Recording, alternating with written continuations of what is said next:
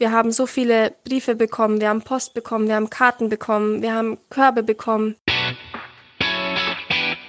Mika, der Podcast rund um Sozialpolitik, Sozialwirtschaft, Diakonie und Kirche.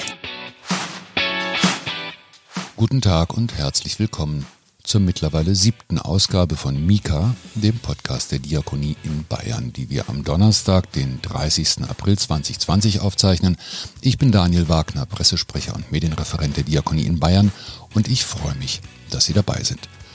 Als wir diesen Podcast gestartet haben, und so viel müssen wir vorneweg mal sagen, hatten wir natürlich eine bestimmte Vorstellung davon, wie das Ding laufen soll. Wir dachten an entspannte Gespräche, von Angesicht zu Angesicht, gerne vor Ort, jeweils mit interessanten Menschen aus Diakonie, aus Politik oder aus Kirche. Einiges davon kriegen wir auch ganz gut hin. Was aber nicht so klappt, ist die Begegnung von Face to Face. Rumreisen ist halt gerade nicht so dran, ganz abgesehen davon, dass natürlich wegen der Maskenpflicht alles auch etwas dumpf klingen würde. Darum haben wir die bisherigen Gespräche auch per Telefon geführt und beim nächsten Gast gehen wir noch einen Schritt weiter. Wir lassen ihn gewissermaßen ein Selbstgespräch führen. Denn viel ist in der letzten Zeit zwar über die Pflege gesprochen worden, viel auch über Einrichtungen der Pflege und die Fragen, wie sie wohl mit der aktuellen Corona-Situation zurechtkommen. Selten aber hat man in Ruhe mit den Kollegen und Kolleginnen vor Ort gesprochen und das wollen wir heute gerne ändern. Und heute zu Gast bei Mika Sarah Gottschall, Wohnbereichsleiterin im Seniorenhaus Gramerswiesen in Erlenbach in Unterfranken. Ende März gab es die ersten Corona-Infizierten unter den Bewohnerinnen und Bewohnern, aber auch Mitarbeitenden im Seniorenhaus Kramerswiesen in Erlenbach, einer Einrichtung des Diakonischen Werkes Schweinfurt mit insgesamt vier Wohngemeinschaften und etwa 40 Bewohnerinnen und Bewohnern. Jetzt, vier Wochen später, sind mittlerweile viele der 20 erkrankten Bewohnerinnen und Bewohner genesen und auch die meisten Kollegen und Kolleginnen sind wieder dienstbereit. Getrauert wird allerdings auch um sieben Verstorben. Und weil wir selbst die Einrichtung natürlich nicht besuchen konnten, haben wir die Fragen schriftlich eingereicht und die Antworten per WhatsApp-Sprachnachricht bekommen. Und die erste Frage an Sarah Gottschalk lautet natürlich, wie ist die Situation aktuell im Seniorenhaus Kramerswiesen in Erlenbach? Ähm, unsere Bewohner sind momentan alle alle stabil. Das Einzige, was wirklich belastend ist, ist nicht das Coronavirus an sich oder dass die Bewohner Angst haben, sie könnten positiv werden, sondern das Belastende ist, dass sie nicht nach draußen können, dass die sozialen Kontakte eingeschränkt wurden. Das ist etwas, ähm, was allen so ein bisschen an die Nieren geht. Auch weil viele Anrufe von draußen kommen. Jeder würde natürlich gerne seine Mama oder seinen Papa besuchen oder Oma oder Opa. Ähm, das ist schwer und das ist schwer zu erklären.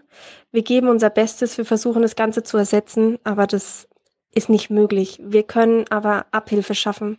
Unsere Betreuungsassistenten sind weiterhin im Schichtdienst, einmal früh, einmal spät. Die singen, die spielen Gitarre, die machen ganz viel Einzelbetreuung, weil Gruppentherapie ja nicht möglich ist. Wir lesen Briefe vor, wir verteilen Geschenke, wir machen alles, was möglich ist. Wir machen mehr Kontrollen, um mehr Ansprache in den Zimmern zu bieten. Ähm, ja, wir versuchen die Situation so gut es geht eben mit den Bewohnern zu meistern, weil wir wissen, dass es für die Bewohner auch eine ganz schwierige Zeit ist. Ähm, aber jeder ist sich der Wichtigkeit bewusst, warum das eben so gemacht werden muss.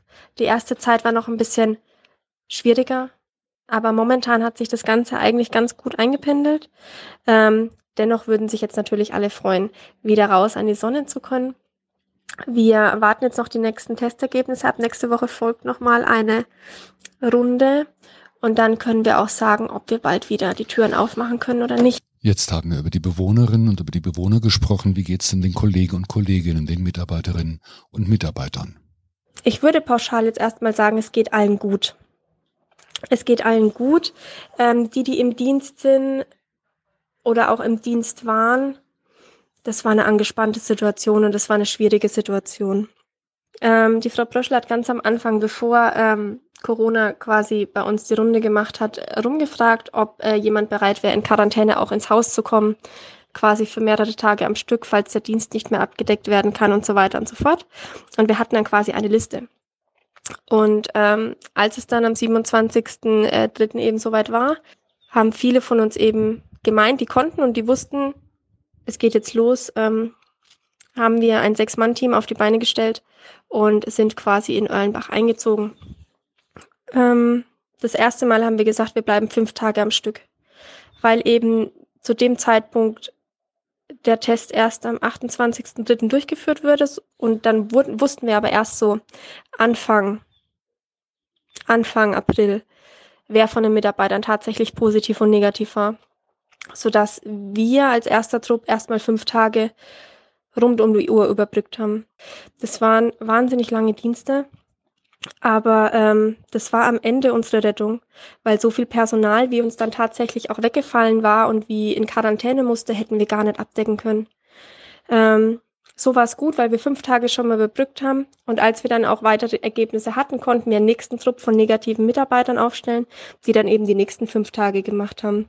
Wir haben auch ziemlich schnell gemerkt, dass fünf Tage echt äh, ein Marathon sind und haben dann auf vier Tage reduziert.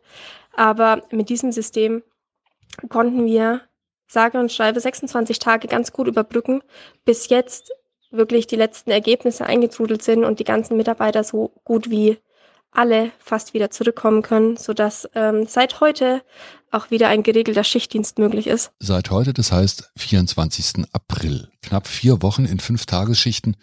Das ist schwer vorstellbar und muss ziemlich heftig gewesen sein.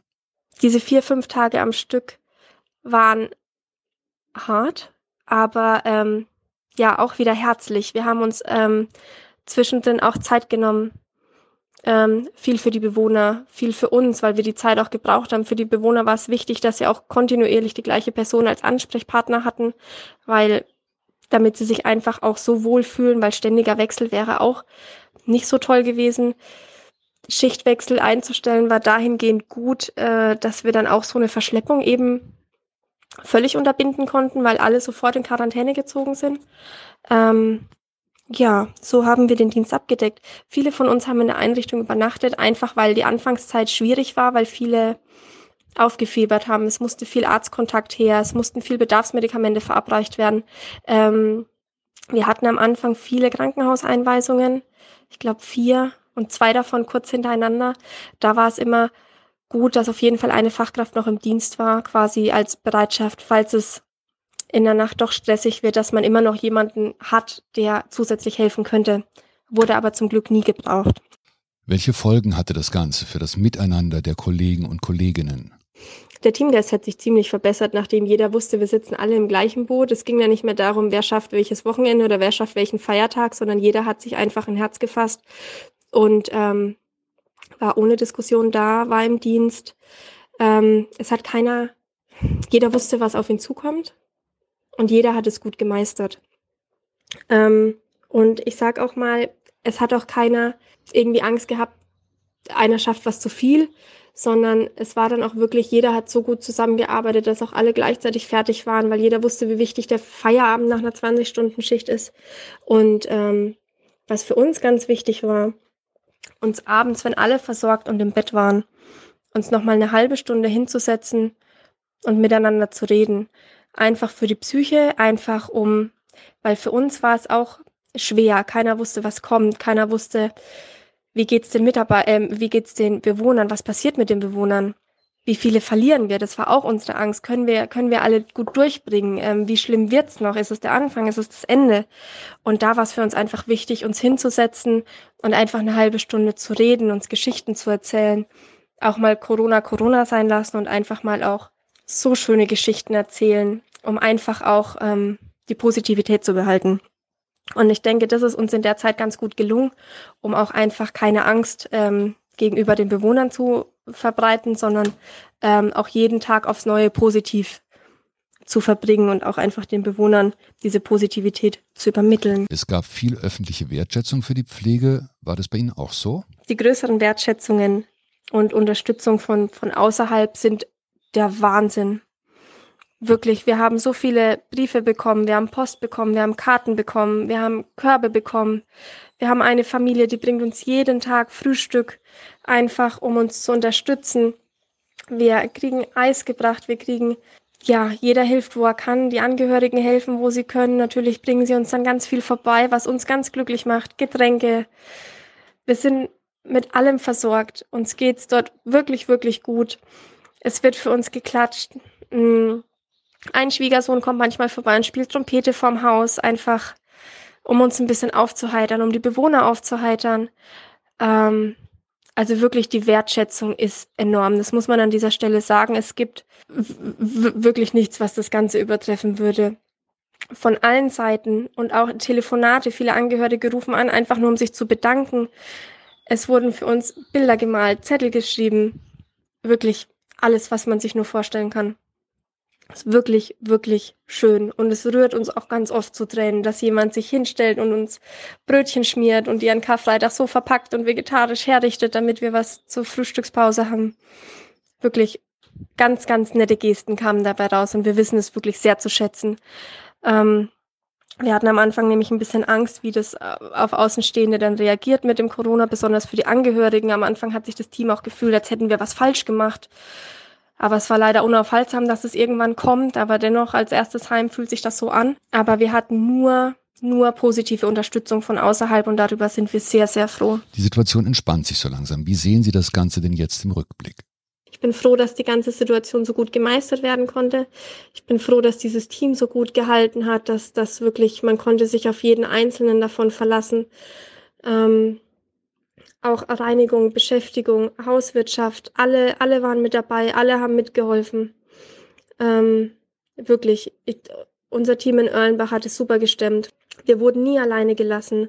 Es war immer jemand an unserer Seite, der uns auch ähm, bestärkt, sei es jetzt von den Oblichkeiten, sei es von den Angehörigen, sei es von den Mitarbeitern, die sich gegenseitig gestützt haben und auch von den Bewohnern, die sich ganz oft bei uns bedankt haben, dass wir in der Zeit für sie da sind. Ja, rückblickend würde ich sagen, es war eine harte Zeit wir haben sie gut gemeistert und ich denke, wir gehen stärker, stärker hervor als vorher.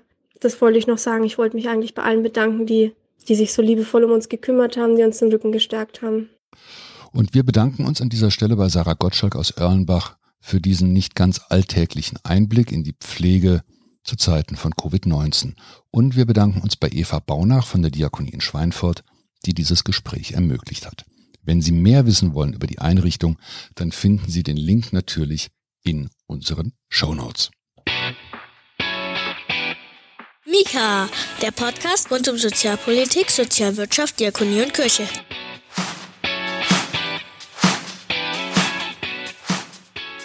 Und zum Schluss der heutigen Ausgabe von Mika haben wir wieder einmal das für Sie. Der Mika Podcast-Tipp. Wenn Sie sich für Gesundheitspolitik interessieren, dann können wir empfehlen GMP Gesundheit macht Politik. Hier befassen sich ein Arzt und ein Krankenpfleger in bislang 66 Episoden mit gesundheitspolitischen Themen aller Art und allein das Intro ist es wert, reinzuhören. Zu finden überall natürlich dort, wo es Podcasts gibt und natürlich auch in unseren Shownotes, aber wie immer nicht vergessen, erst Mika, dann den Rest. Das war's für heute. An der heutigen Ausgabe von Mika, dem Podcast der Diakonin Bayern, beteiligt waren neben Ariel Döhler und Eva Baunach auch Joachim Wenzel. Ich bin Daniel Wagner, Pressesprecher der Diakonin Bayern. Wir hören uns, wenn alles gut geht, nächste Woche wieder. Bis dahin, bleiben Sie gesund, bleiben Sie stark. Mika ist eine Produktion des Diakonischen Werkes Bayern. Mehr über Mika und die Diakonie in Bayern finden Sie im Internet unter www.diakonie-bayern.de slash podcast.